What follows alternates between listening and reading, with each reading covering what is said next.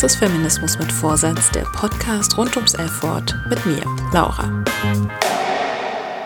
Ich wusste gar nicht, dass du dich so ungerecht behandelt fühlst, sagte mir ein Freund, während ich ihm Quesadillas-Count gegenüber sitze. Er hatte sich die erste Podcast-Folge angehört, konnte aber nicht nachvollziehen, warum mich das alles so beschäftigt in meiner Freizeit. Da musste mich das schon hart betreffen. Oder männliche Kollegen oder Verwandte, die, geht's jetzt irgendwie um Frauen, in meine Richtung schielen und spaßhaft sagen, na, das findest du jetzt bestimmt ungerecht, oder? Manchmal starte ich den Versuch, darauf einzugehen. Ich schlage vor, aufmerksamer zu sein, wenn Frauen von ihren Erfahrungen erzählen. Ich führe Beispiele an, wie so ziemlich jede Frau meines Freundeskreises hat schon sexuelle Übergriffe erlebt. Was ist mit deinen Freundinnen? Warum sollten sie die Ausnahme sein? Ich erzähle mal wieder was über Strukturen. Dass das keine Einzelfälle sind, dass es hier nicht nur um mich geht, sondern sich daraus ein System der Unterdrückung von Frauen ergibt. Und dass das scheiße ist. Die Podcast-Statistiken verraten mir, dass Feminismus mit Vorsatz für Frauen in ihren Zwanzigern und drumherum am zugänglichsten zu sein scheint. Das freut mich immens, vor allem wenn ich Nachrichten von so viel jüngeren Frauen bekomme, die jetzt schon so viel gecheckt haben, wie ich erst vor fünf Tagen. 15 Prozent der Hörenden sind angeblich Männer. Was mich anfänglich noch ehrlich freute, weil, wow, immerhin, sie interessieren sich für dieses spezifische Thema, ufert mittlerweile in gemischteren Gefühlen. Ja, so, wo sind sie? Warum soll das Thema nur was für Frauen sein? Das ist doch hier ein Einführungspodcast, so please take the chance. Denn ohne euch geht's nicht. Diese Folge ist also, auch wenn es mir ein bisschen widerstrebt, eine extra Einladung. Sie ist aber auch für alle feministisch denkenden und handelnden Personen, die sich fragen, wie sie mit geliebten, wahrscheinlich männlichen Menschen umgehen sollen, die Feminismus immer noch für ein Nischenthema halten. Außerdem ist sie Antwort auf den Themenwunsch einer Freundin. Feminismus und Männer. Das ist so eins der Themen, die mich am meisten umtreibt, die mich bewegen, wenn ich mich mit männlichen Freunden unterhalte und merke, dass wir in ganz vielen Themen politischer Natur uns sehr ähnlich sind und bei dem Thema viele Wissenslücken gibt oder auch Männer total unsicher sind, wie sie damit umzugehen haben. In was für eine Art und Weise kann auch ein Mann Feminist sein und auf der anderen Seite, dass ich irgendwie ein bisschen erwarte oder dass den Wunsch habe, dass Männer sich echt ein bisschen solidarisch solidarisieren mit Frauen so. Jeder Mann sieht das irgendwie im Alltag, kann das sehen, wenn er sich damit auseinandersetzt. Und ich finde, dass Feminismus nicht nur ein Thema von Frauen sein sollte, sondern ein gesamtgesellschaftliches Problem. Daraufhin habe ich also mehr studiert vor allem weiße, heterosexuelle Cis-Männer.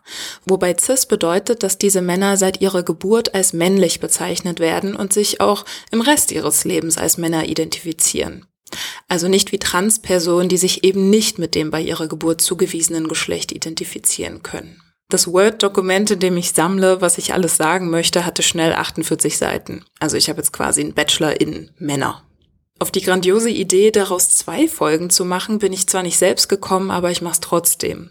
In der nächsten Folge geht es nämlich nur um Männlichkeit. In dieser Folge geht es vor allem um Männer in Bezug auf Feminismus auch wenn ich dabei logischerweise nicht ganz am Thema Männlichkeit vorbeikomme. Bevor die Recherche losging, kannte ich bereits die von Emma Watson ins Leben gerufene He for She Kampagne, die klar davon ausgeht, dass Feminismus ohne Männer nicht geht. Auf YouTube sah ich Tarek Tesfu als bekennenden Feminist und für die siebte Podcast-Folge zum Thema Bandenbilden trug Janosch vom Blog Kritische Männlichkeit sein Teil zum Thema Männerbanden bei. Ja, Stichwort mythopoetische Männerbewegung, Pick-up-Artists und Incels. Und ich kannte natürlich meine eigenen Bedenken, vor allem zu Beginn der Podcast-Reise. Was, wenn mein Freund findet, dass ich mich zu sehr verändere? Was, wenn ich zur keifenden Wutfeministin werde und er mich nicht mehr mag? Wenn es alles irgendwie einen Keil zwischen uns treibt.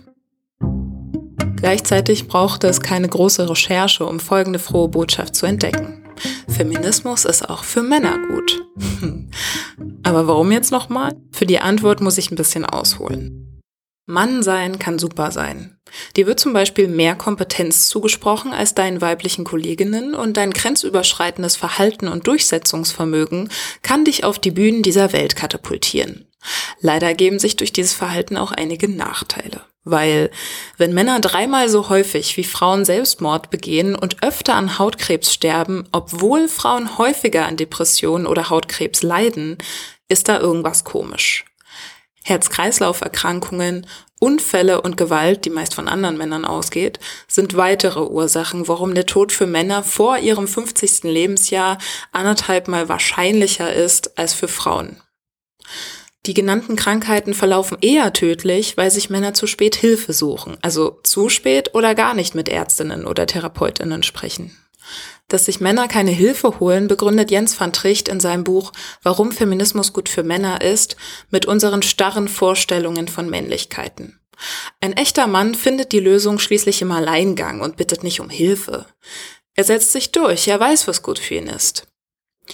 Auch Jack Irwin schrieb sein Buch Boys Don't Cry in Erinnerung an seinen Vater, der, seiner Männlichkeit Folge leistend, nicht um Hilfe bat, als er sie brauchte. Stattdessen behandelte er seine Brustschmerzen heimlich mit einem frei verkäuflichen Herzmedikament und starb dann mit 51 Jahren an einem Herzinfarkt. Mann sein kann super sein. Männlichkeit lässt dich die Welt erobern oder bringt dich um. Das sind zumindest die Extreme, die mir begegnet sind. Schauen wir mal, was dazwischen ist. Früher habe ich öfter darüber nachgedacht, ob ich lieber ein Junge sein möchte. Jungs kamen mir freier vor, durften mehr, sie schienen sich ihrer selbst so sicher zu sein und vor allem in Gruppen waren sie unbesiegbar. Gleichzeitig waren meine männlichen Klassenkameraden oft die schlechteren Schüler. Wer kein Fußball spielte, war raus und Probleme wurden gern mal mit den Fäusten geklärt. Und während mir als Mädchen oder Frau suggeriert wurde und wird, dass ich mich zwischen Rock und Hose oder immerhin zwischen Familie und Beruf entscheiden darf, ist die Sache bei Männern klar.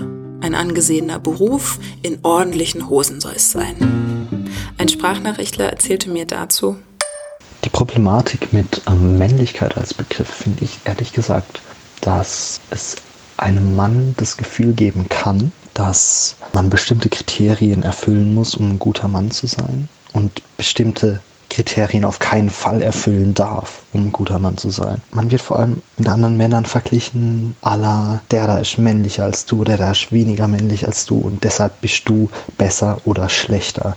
Und ich finde nur, weil ich netter zu Menschen bin als jemand anders, weil ich Konflikten aus dem Weg gehe oder weil ich vielleicht konfliktbereiter bin, wenn ich ein bisschen forscher bin, wenn ich ja breiter gebauter bin als andere. Das sollte nicht deinen Wert als Menschen ausmachen. Männlichkeitsnormen üben viel Druck aus. Nun ist eine bekannte Reaktion darauf, dass Feministinnen die Schuld dafür gegeben wird. Schließlich wollen die ja jetzt die Männer unterdrücken. Klingt unlogisch? Ja. Zum Beispiel hatte ich vorhin erwähnt, dass Jungen in der Schule tendenziell schlechter abschneiden als Mädchen. Seitens der Antifeministen wird es dann so ausgelegt, dass Jungen generell Bildungsverlierer des Schulsystems sind. Daran sollen die vielen Lehrerinnen schuld sein, die die Schule feminisieren. Jungen könnten dadurch angeblich keine Jungs mehr sein.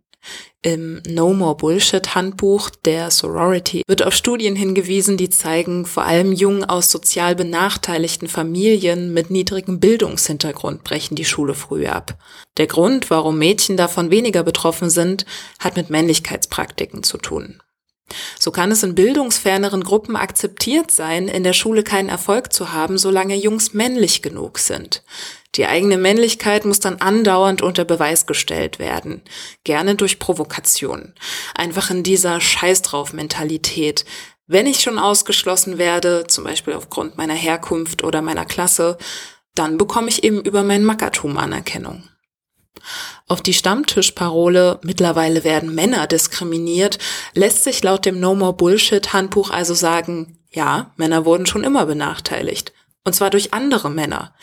Eben wenn man nicht aggressiv, stark, ausreichend technisch begabt oder mindestens heterosexuell genug ist dass es eben nicht mehr ein Rechtfertigen für gewisses Handeln gibt und für gewisse Vorlieben. Das würde ich ganz klar dem Feminismus als gut zusprechen, dass, dass die Feminismen versuchen, jedem Geschlecht Räume der Freiheit zu schaffen, des eigentlichen Seins. Und ich darin dann auch den Überschlag sehe, dass Feminismus was ganz klar mit Männern zu tun haben Feminismus ist, wie die Autorin Marie Scher 1986 formulierte, die radikale Vorstellung, dass Frauen Menschen sind.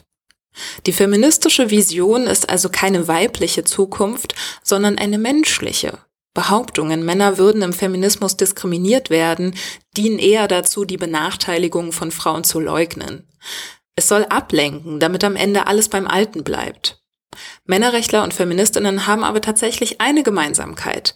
Sie wollen diese Nachteile der Geschlechterrollen nicht mehr haben. Die Reaktionen darauf könnten jedoch kaum konträrer sein. Antifeministen glauben daran, dass traditionelle Rollenaufteilungen die Lösung sind.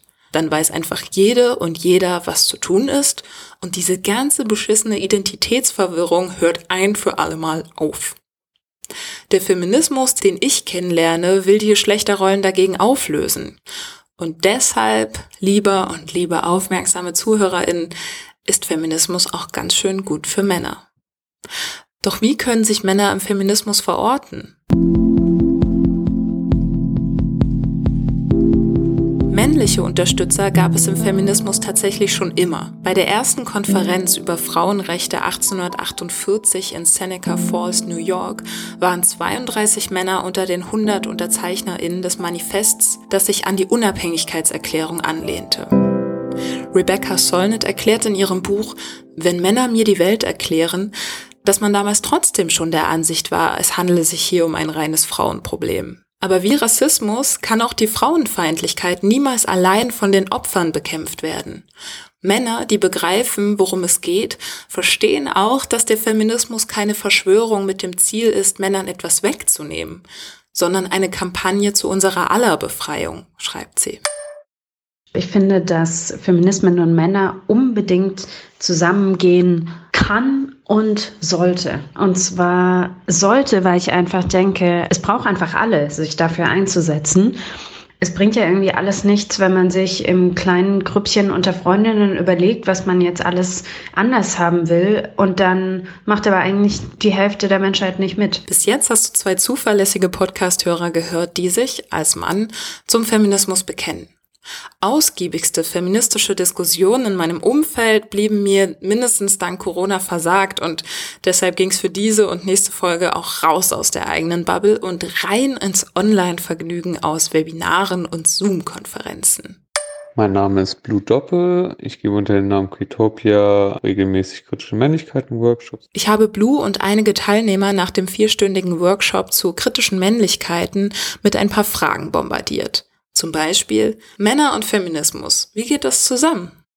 Und eigentlich denke ich nämlich, dass Männer und Feminismen eigentlich gut zusammenpasst, wenn Männer halt irgendwie auch Macht abgeben wollen, auch in, in der Gesellschaft leben wollen, die gleichberechtigt ist, die ohne Diskriminierung auskommt, die, die probiert, für alle Menschen ein schöner Ort zu sein. Und da kommen Männer um Feminismus nicht rum und wir alle um Feminismus nicht rum, weil Feminismus oder Feminismen für mich die Perspektive haben auf eine gute Gesellschaft für alle und keine Einteilung Aufteilung mehr nach Geschlecht und keine Benachteiligung mehr nach Geschlecht. Und da haben Männer für mich auch viel zu gewinnen, viel Freiheiten auch zu gewinnen, aber natürlich auch Freiheiten abzugeben und sich intensiv mit den Sachen auseinanderzusetzen. Ich bekomme diese Frage, dass da ein Widerspruch bestünde, immer wieder so ein bisschen untergeschoben, vor allem von männlich sozialisierten Personen, die so ein bisschen überrascht sind und verwundert sind, warum ich mich als Feministen bezeichne, warum ich mich so sehr für die Sache einsetze. Aber ich wüsste nicht, wo der, der Widerspruch sein soll. Also zum einen gilt gilt natürlich immer, dass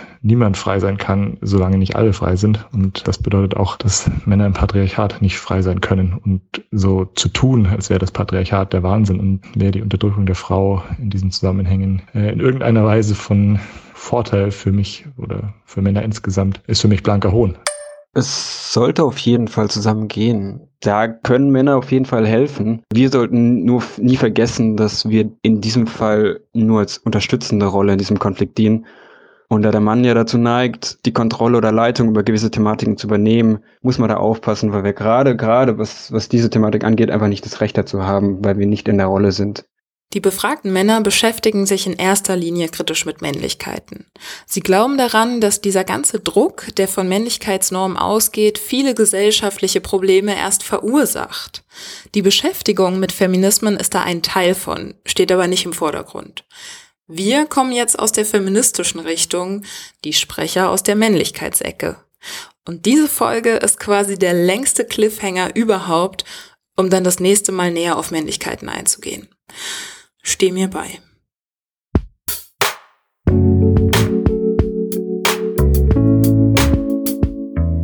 Was hatten wir also? Macht und gewisse Freiheiten sollen abgegeben werden, denn das Patriarchat ist für alle scheiße. Männer sollen das im feministischen Kontext aber nicht anleiten, sondern den Frauen überlassen. Okay. Mich rührt die Überzeugung der Sprechenden. Es gibt mir schon Hoffnung, wenn ich ihnen zuhöre.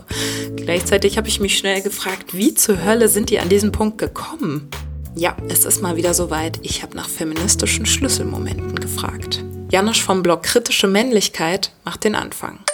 Das war vor allem eher, dass ich über antirassistische Sensibilisierungsworkshops vor allem so eine Sensibilisierung zu Rassismus natürlich bekommen habe und aber im Endeffekt dann natürlich auch zu Diskriminierung im Allgemeinen. Und dass ich mich dann mehr angefangen habe, Gender auseinanderzusetzen und diese Akzeptanz zu sagen, okay, auch wenn ich nicht es will, profitiere ich von diesen ganzen Strukturen und reproduziere sie aber auch und ja, und bin auch in bestimmten Situationen übergriffig, auch wo ich das gar nicht will. Das einzugestehen, dass man auch ein Sexist ist und auch ein Rassist ist und darüber habe ich, glaube ich, diesen Zugang gefunden. Ja, ist doch eine Möglichkeit.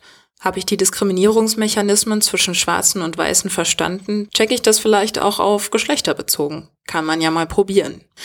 Auf gute Antirassismus-Literatur habe ich in den Shownotes der fünften Podcast-Folge schon mal hingewiesen. Schickimicki aufbereitet bekommst du das auf meiner Website feminismus mit Vorsatz zusammengeschrieben.de. Dort findest du übrigens auch die Links zu Steady und PayPal, über die du meine Arbeit hier finanziell am Leben erhalten kannst. Und da geht ehrlich gesagt noch einiges, wenn das hier nachhaltig sein soll.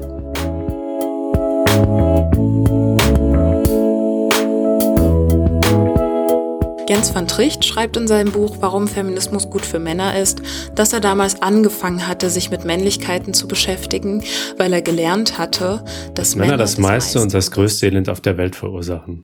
Ich konnte den Schmerz und das Leid der Welt nicht ertragen, widersetzte mich heftig und entdeckte, dass Männer wie ich dafür verantwortlich waren.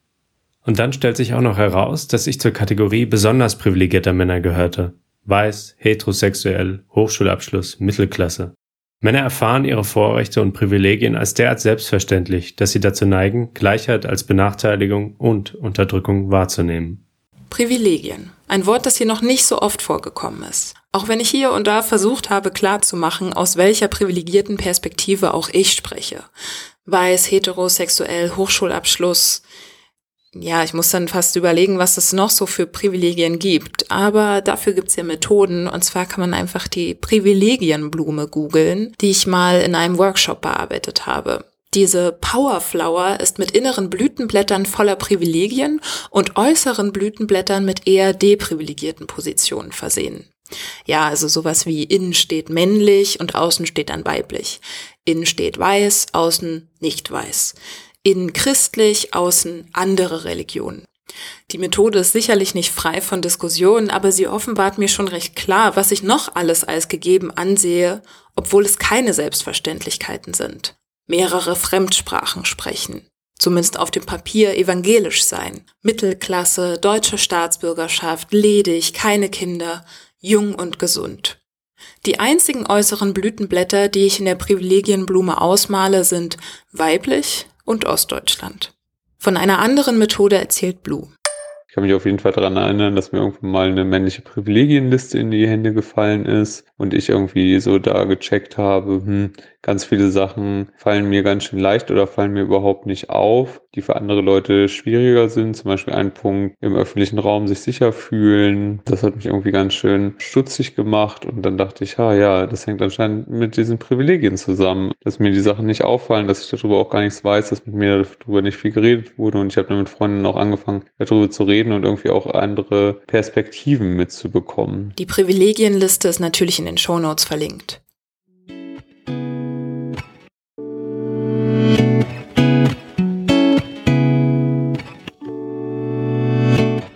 Mir sicher sein, dass meine KollegInnen nicht denken, ich hätte meinen Job aufgrund meines Geschlechts bekommen. Steht da zum Beispiel.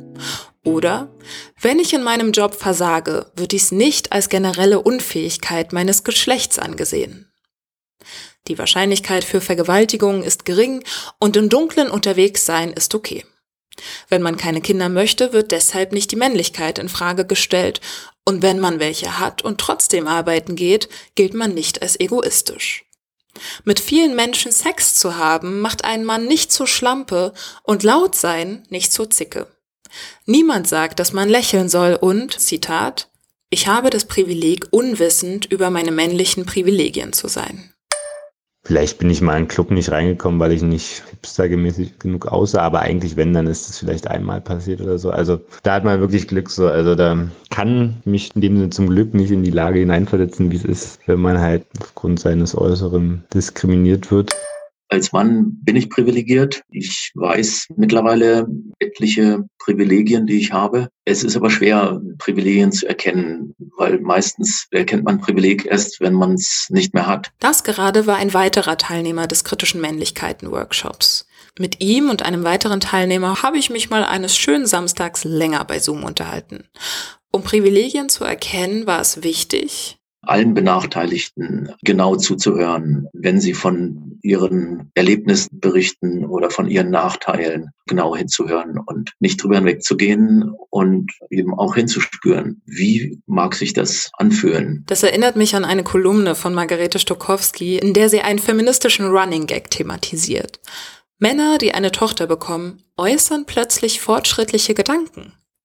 Einfach weil sie dann plötzlich, quasi am eigenen Leib, feststellen, dass ihren Töchtern die Welt nicht ganz so offen steht, wie man sich das für sie wünschen würde. Stokowski fragt sich dann zu Recht, wie haben sie diese Kinder bekommen? Per Lieferung unter den Stein, unter dem sie vorher ein paar Jahrzehnte gelebt haben? Oder mit einer Partnerin? Haben diese Männer vorher nie mit einer Frau geredet?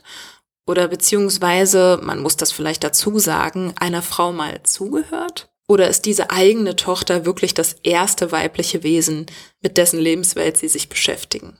Ich war immer politisiert und trotzdem war das Thema Feminismus, kam darin nicht so richtig vor. Das fing erst an, als ich ich weiß nicht, angefangen habe zu studieren und durch gute Freundinnen immer mehr mit der Nase drauf gestoßen wurde. Aber es war immer ein, ja, das andere anschauen und dabei solidarisch sein. Aber es fühlte sich immer so ein bisschen so an, als hätte es nur mittelbar was mit mir zu tun. Bis ich irgendwann dann angefangen habe, auch feministische Literatur zu lesen, die jetzt nicht so wissenschaftlich ist. Also vor allem Laurie Penny hat mich da sehr geprägt und sie hat in ihrem Buch äh, Unspeakable Things ein Kapitel zu, ich glaube, es heißt Lost Boys. Und das war so ein Moment, den ich als Schlussmoment bezeichnen würde, wo ich plötzlich das erste Mal angefangen habe zu erkennen und zu sehen, was Feminismus, was äh, mit mir zu tun hat.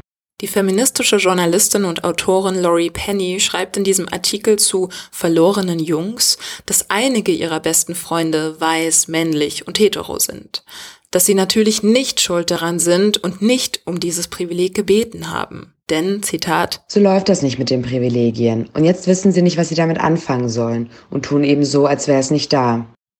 Das ist natürlich verpulverte Energie. Ich check doch nicht angestrengt meine Privilegien, um deren Existenz dann wieder kraftvoll zu verdrängen. Was ich aber kenne, ist eine gewisse Scham darüber, so viele Privilegien zu besitzen. Scham bringt mich bekanntlicherweise ja aber auch nicht weiter. Bad Feminist Roxanne Gay hat Vorschläge, wie Privilegierte mit dieser unangenehmen Lebenssituation umgehen können. Zunächst, du erkennst deine Privilegien. Top. Und nu?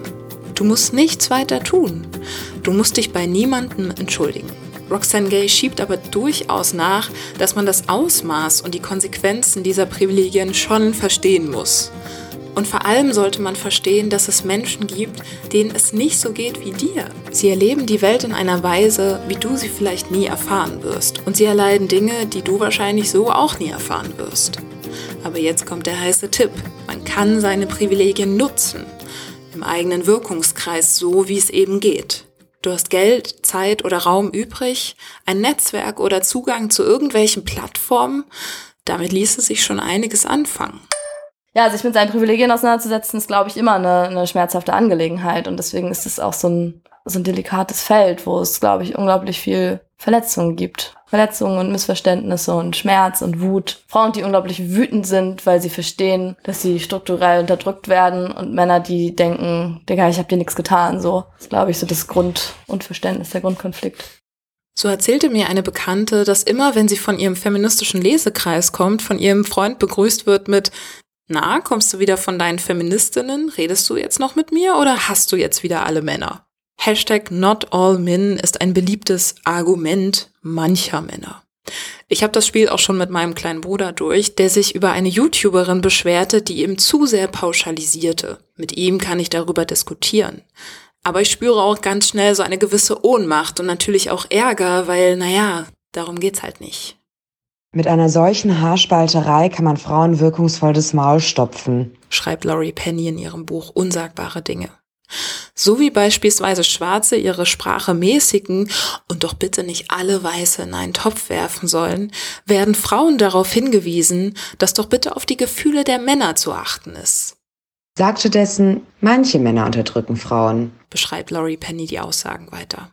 Egal was ihr sagt, ihr dürft nicht verallgemeinern. So etwas machen Männer, natürlich nicht alle Männer, nur manche. Sie schreibt weiter, Du magst der sanfteste, freundlichste Mann der Welt sein, aber trotzdem profitierst du vom Sexismus. Trotzdem machst du womöglich nicht den Mund auf, wenn du erlebst, dass Frauen beleidigt oder diskriminiert werden. Tausende ansonsten anständiger Menschen werden dazu gebracht, sich mit einem ungerechten System zu arrangieren, weil es zu mühsam erscheint, es zu ändern. Wir verurteilen dich nicht dafür, aber das heißt noch lange nicht, dass wir dich nicht darum bitten, dein Verhalten zu ändern.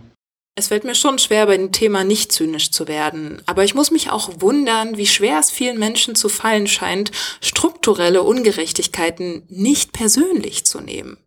Ist das wirklich so schwer zu verstehen? Ja, du bist in sexistischen Strukturen aufgewachsen. Ja, deshalb verhältst auch du dich manchmal sexistisch. Einfach weil du denkst, dass das normal ist. Und obwohl du nichts dafür kannst, musst du jetzt die Drecksarbeit machen und deinen Sexismus dekonstruieren. Wie eine schützende Festung, die dich bisher in den Strukturen gehalten hat, reißt du Stein um Stein, Balken um Balken raus und bringst den Scheiß zum Einsturz. Denn du allein bist vielleicht kein Frauenhasser, Männer als Gruppe, als Struktur aber schon. Die schlechte Nachricht ist, diese Festung zum Einsturz zu bringen, dauert. In meinen Workshops habe ich viele überraschende Einblicke gehabt. Wenn es jetzt Männern ist mir halt aufgefallen, dass es da auch viel Verunsicherung gibt, aber auch immer wieder, wie schwierig es auch ist, an dem Thema Privilegien dran zu bleiben. Ja, dass das Thema immer wieder wegrutscht, dass es immer wieder dahin geht. Ja, wo werde ich auch deprivilegiert, wo habe ich auch Nachteile. Ja, als würdest du dich bei jedem rausgerissenen Stein und Balken nochmal beschweren, dass du das jetzt machen musst.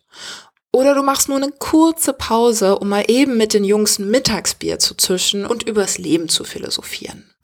Der Online-Workshop hat mir nochmal sehr klar hervorgeholt, wie sehr ich doch immer wieder und auch gemeinsam mit anderen Männern in Muster drifte, die wir eigentlich alle gar nicht kommen wollen, ja, in so merkwürdige Fahrwasser, dass wir plötzlich in Typengruppen über Frauen reden, wie wir eigentlich nicht über Frauen reden wollen, über unsere Dates reden und über unser Sexualleben reden, wie ich eigentlich überhaupt nicht drüber reden möchte, aber dass das doch sehr, sehr tief drin steckt, da bin ich doch ganz schön erschrocken.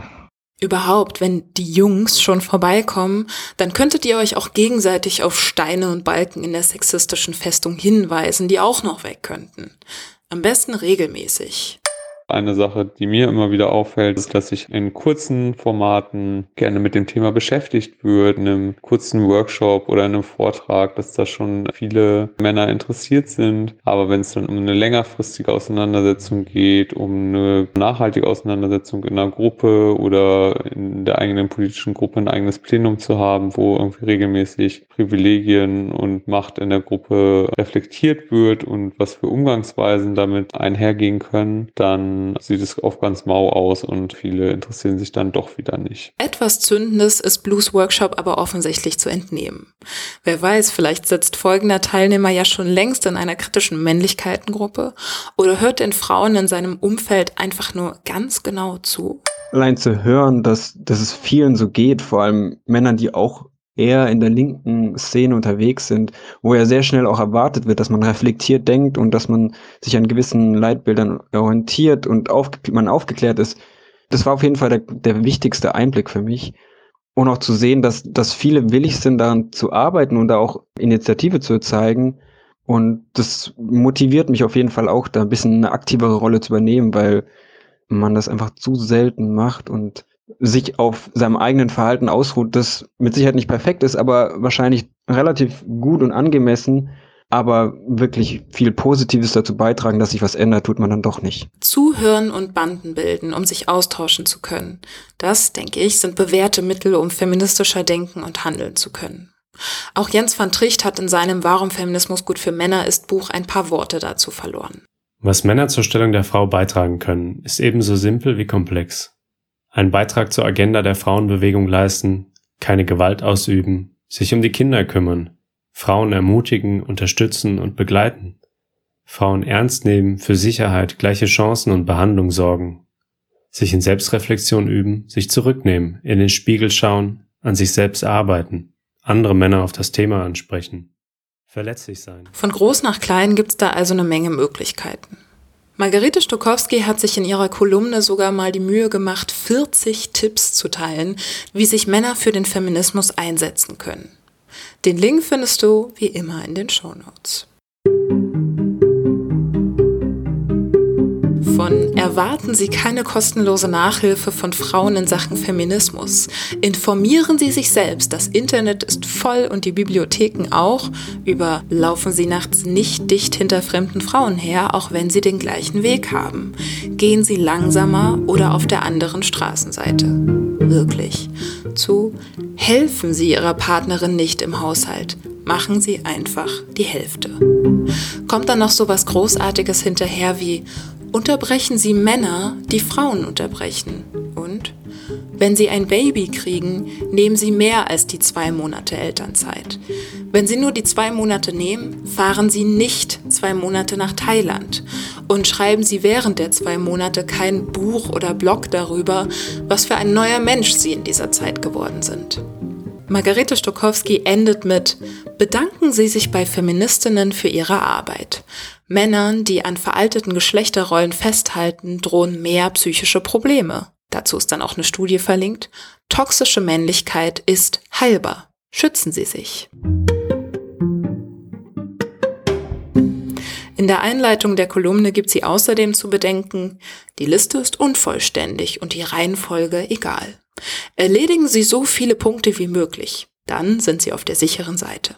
Um da anzuknüpfen, habe ich natürlich auch die Teilnehmenden von Blues Workshop gefragt, was sie an ihrem Verhalten ändern wollen.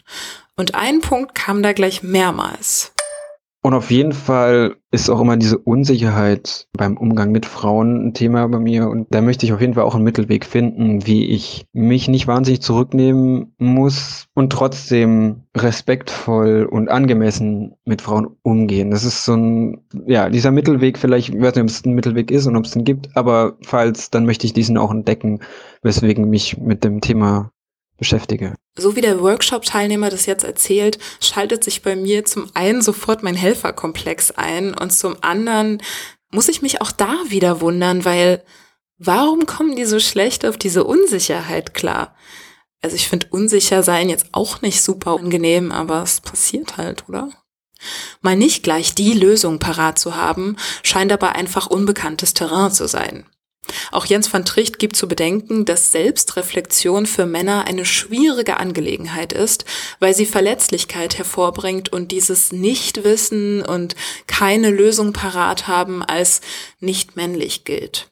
Ja, und das haben wir ja schon gelernt. Nicht männlich ist gleich nicht gut. Ist klar.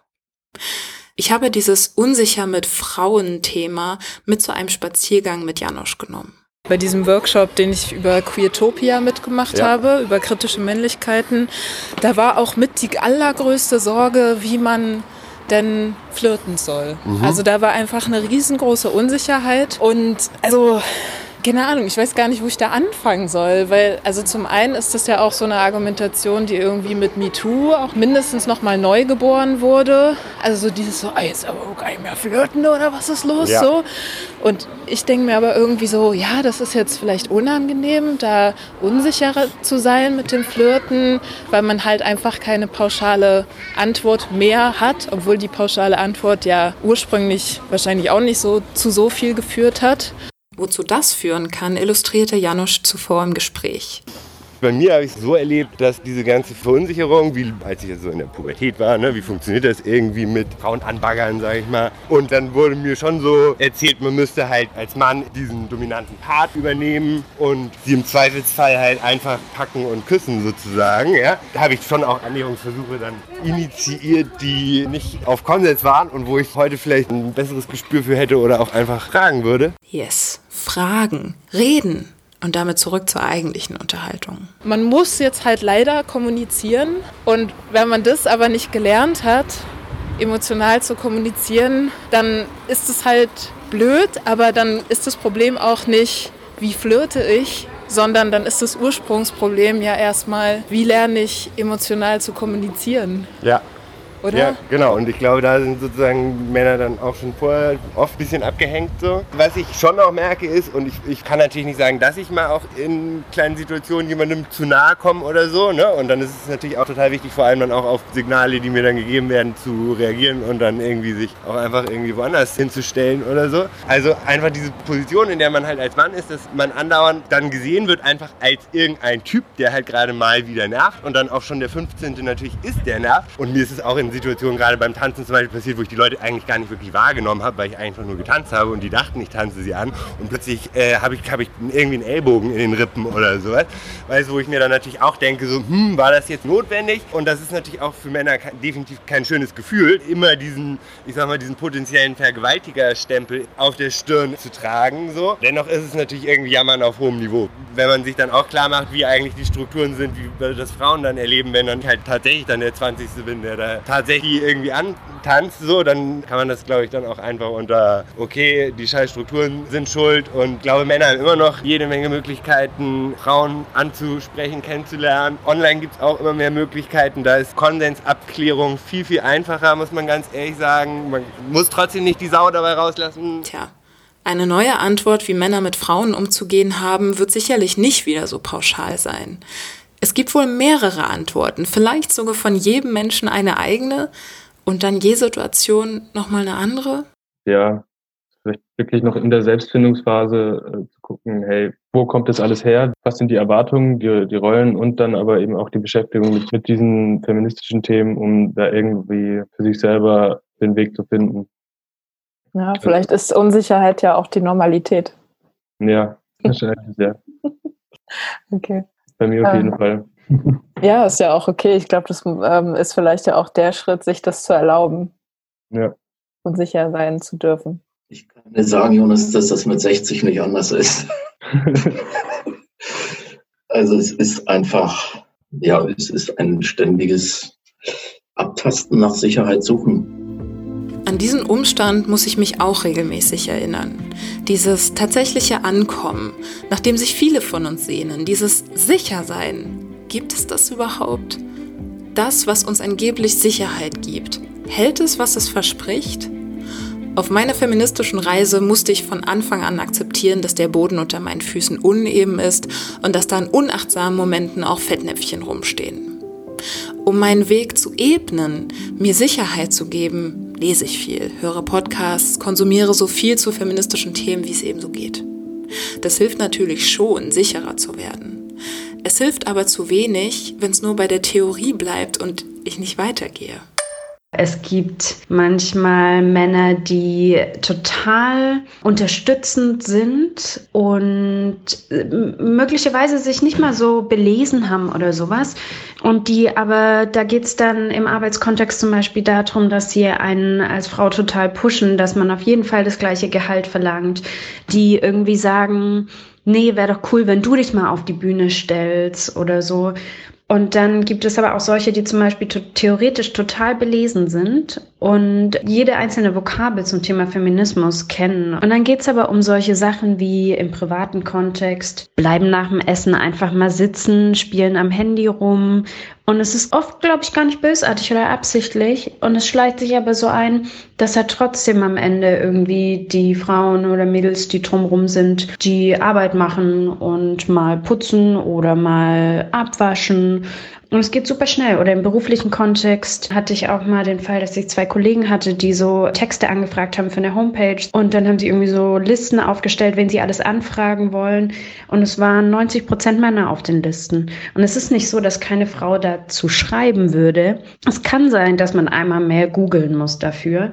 Und halt so total theoretisch bewanderte Typen, aber in der Praxis null. Deshalb ist für eine Freundin aus meiner feministischen Bande der Titel Feminist auch wie eine Medaille zu verstehen, die man sich erstmal durch sein Handeln verdienen muss. Ein guter Test ist zu gucken, ob Männer äh, nicht nur für Frauen behaupten, sie seien Feminist, sondern auch vor Männern oder in Männergruppen für feministische Themen einstehen. Ist natürlich schwierig, weil wenn man als Frau dabei ist, dann, dann verändert man meiner Meinung nach eigentlich immer was in der Gruppendynamik. Aber in der Theorie finde ich, dass wenn Männer innerhalb von Männergruppen, also unter ihren Freundinnen, angenommen, jemand macht einen sexistischen Witz und wenn sie dann irgendwie die Eier haben, zu sagen so, Digga, ist einfach nicht witzig, ist nicht cool, wir sind irgendwie 2020 so. Oder beim Freund kritisch nachzufragen, so, oh, okay, deine Freundin ist schwanger, aha, nimmst du auch Elternzeit? Wie teilt ihr das denn auf? Und also auch da kann man gucken, so 50-50, Kehrarbeit, kann, kann der Typ Windeln wechseln, so. Da als Mann irgendwie solidarisch nachzufragen, das, das ist feministisch all diese typischerweise von Frauen gemachten Sachen, nicht erst nach Aufforderungen zu tun, sondern dafür selber einen Blick zu entwickeln, wo das nötig ist und dann auch nicht Applaus dafür zu erwarten, sondern einfach zu sehen, ja, das ist Arbeit, die wird gemacht äh, und ich mache die auch so. Ich mache nicht nur die Arbeit, die mit einem höheren Status verbunden ist. Ja, auch das mit dem Applaus ist noch so eine Sache. Eine Freundin hat die Situation, äh, wenn sich Männer als Feminist bezeichnen, mal als Keksfeminismus beschrieben. Ja, Männer sagen dann was sehr feministisches. Ja, Sexarbeiterinnen sollen äh, Mindestlohn bekommen oder irgend sowas ganz Revolutionäres und wollen dann dafür halt einen Keks haben, so als Anerkennung. In ihrem Artikel Bitte nicht klatschen berichtet Nicole Schöndorfer zum Beispiel von der Astronautin Insa Thiele-Eich, deren Ehemann sich um die gemeinsamen Kinder kümmert, um ihre Reise ins Weltall zu ermöglichen und dafür einen mit 5000 Euro dotierten Preis als Spitzenvater des Jahres bekam. Das klingt wie ein Witz aus einem pseudoprogressiven Comedy-Programm, schreibt die Autorin, ist aber leider so passiert. Nicole Schöndorfer schreibt aber auch, dass Ehemann Thiele Eich, der ja vielleicht wirklich feministisch ist, nicht das Problem ist. Es ist die Gesellschaft, die klatscht, wenn ein Mann das Mindeste tut. Das heißt nicht, dass man sich nicht über solche Bilder freuen darf. Man sollte sich nur fragen, ob man parallel auch einer Frau, die ihr Baby füttert, so zujubelt. Sie findet, dass Männer bedingungslos feministische Verbündete sein sollten, ohne Preise. Sobald Männer nur für den Feminismus eintreten, wenn sie dafür belohnt werden, so resümiert Nicole Schöndorfer, ist das wiederum eine frauenfeindliche Einstellung. Dass es Frauen und anderen Unterdrückten durch ihren Einsatz besser gehen würde, reicht dann nämlich nicht. Aber sollte es das nicht? Klar, ich würde mir wünschen, dass sich Männer mit feministischen Forderungen solidarisieren, ohne dass es ihnen persönliche Vorteile bringen muss.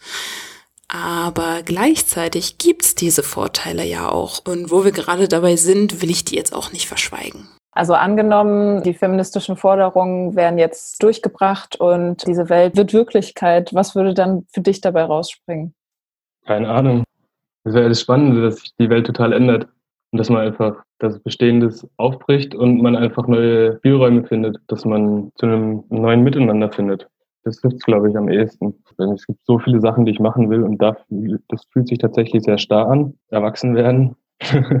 Aber ich denke, auch da gibt es einfach, fände ich es schön, wenn es einfach diese, wenn, wenn man sehr vieles kennenlernen kann, wenn man überall verschiedene Sachen machen kann, ohne da als gesellschaftliche Außenseiter dazustehen, weil es gibt so viel, das man erleben und entdecken kann. Aber so in seinem Studium hat man den Raum dafür und danach bitte nicht mehr so. Ja, auch Jens von Tricht fest zusammen, dass es vor allem um persönliches Wachstum geht. Oder eben einfach darum, Mensch zu werden. Klingt abgedroschen und wird leider auch nicht besser, wenn ich weitere Vorteile wie die bessere Beziehung zu sich selbst, zu anderen Männern, zu Frauen, Lebenspartnerinnen, Kindern und sogar der Welt zitiere. Aber schauen wir doch mal genauer hin.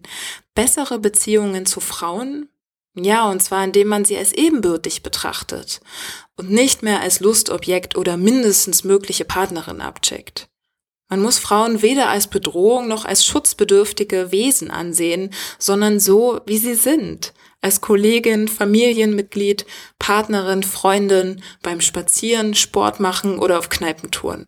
Ohne diesen ganzen können Männer und Frauen wirklich Freundinnen sein, Quatsch. Und ein anderes Beispiel, die bessere Beziehung zu Kindern, warum die jetzt? Van Tricht schreibt, dass engagierte Väter ihre Beziehung zu Kindern als sehr sinnstiftend erleben. Wohlbefinden, Gesundheit und Lebensglück steigen. Und das alles nur, indem weiblich konnotierte Eigenschaften wie Fürsorge nicht mehr abgewertet, sondern sogar übernommen werden. Und dann gibt's die Feminist-Medaille, oder? Ja, und ob ich mich an dem Punkt als Feminist bezeichne, ist mir, glaube ich, gar nicht so wichtig. Das ist halt irgendwie ja keine Frage davon, wie ich mich bezeichne, sondern halt, was ich da tue. Ja, aber wie du vielleicht schon gemerkt hast, sind mir diese Bezeichnungen nicht so unwichtig, wie ich es gern haben wollte. Sonst würde es hier nicht ständig darum gehen. Für die nächste Folge habe ich mich eine ganze Weile mit Christoph May unterhalten. Er ist Männerforscher, schreibt zu Männlichkeiten in der Popkultur, hat das Detox Masculinity Netzwerk gegründet und betreibt unter anderem die Facebook-Gruppe Kritische Männlichkeit. Nennt er sich denn Feminist? Am Anfang habe ich mich immer als feministisch bezeichnet, als Feminist, aber dann habe ich irgendwann gemerkt, dass es, dass es mir unangenehm ist. Dann habe ich die ersten Texte dazu gelesen, wo Männer auch selbst das kritisch gesehen haben, dass Männer sich als Feministen bezeichnen, weil sie oft so auftreten, als wäre damit jetzt irgendwie alles geklärt und gelöst. Und ich wollte halt als Verbündeter auftreten. Und als mir mehr und mehr diese Ally-Funktion irgendwie bewusst geworden ist, habe ich nach einem Begriff gesucht, mit dem ich zeigen kann, dass ich der feministischen Arbeit dankbar bin und dass ich auch Respekt vor der feministischen Arbeit habe und die keinesfalls vereinnahmen will. Deshalb pro-feministisch. Pro-feministisch.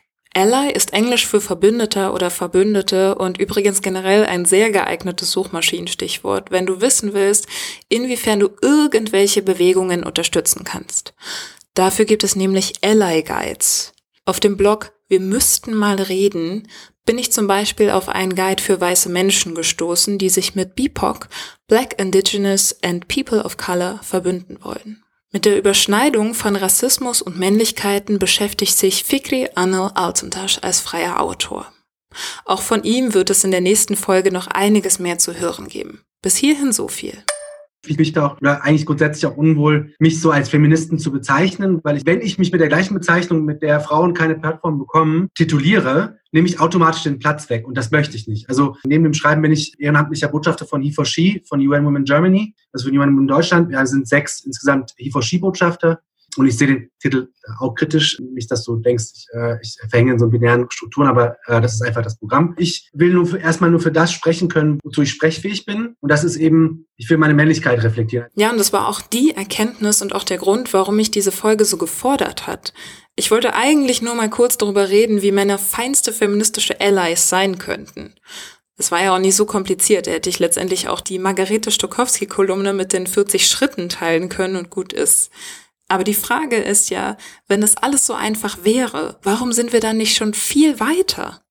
Warum haben Männer immer noch so riesige Probleme damit, sich im Kampf um Gleichberechtigung, Feminismus, zu engagieren? Es gilt als unmännlich. Selbst wenn sich Männer also fragen, wie sie feministische Kämpfe unterstützen könnten, geht die Frage sofort viel tiefer. Wie können sie sich überhaupt erstmal von ihrer Männerrolle emanzipieren? Denn ja, vielleicht wäre das tatsächlich eine Voraussetzung. Jens van Tricht nennt es so. Männeremanzipation. Männer müssen raus aus der Zwangsjacke der Stereotypen Männlichkeit. Und Männlichkeit muss so erweitert werden, dass sich Männer in ihrer ganzen Menschlichkeit entfalten können. Natürlich hatte ich Bedenken, vor allem zu Beginn der Podcast-Reise. Was, wenn mein Freund findet, dass ich mich zu sehr verändere? Was, wenn ich zur keifenden Wutfeministin werde und er mich nicht mehr mag? Wenn es alles irgendwie einen Keil zwischen uns treibt. Heute würde ich mein früheres Ich am liebsten kurz in den Arm nehmen und dann sagen, du, das werden garantiert nicht deine größten Probleme sein. Das nicht. Andere, sehr viel größerer, gesellschaftlicher Natur dagegen schon. Männeremanzipation. Ich weiß noch nicht, ob ich den Begriff für komplett klug gewählt halte, aber gut, als Arbeitstitel fürs nächste Mal reicht er. Du darfst also gespannt sein. Und jetzt, wo die extra Einladung raus ist, hör dir den Podcast einfach nochmal von vorne an. Der baut nämlich aufeinander auf. Ansonsten freue ich mich wie immer über Feedback, Geld, Ruhm und Ehre. Zum Beispiel über Bewertungen auf iTunes, Empfehlungen über Social Media oder Spenden über Steady und PayPal. In diesem Zuge auch tausend Dank nochmal an Jürgen und Eva, die gespendet haben und natürlich an alle SprachnachrichtlerInnen und Expertinnen dieser Folge. Ich verbleibe wie immer mit feministisch vorsätzlichen Grüßen. Tschüss.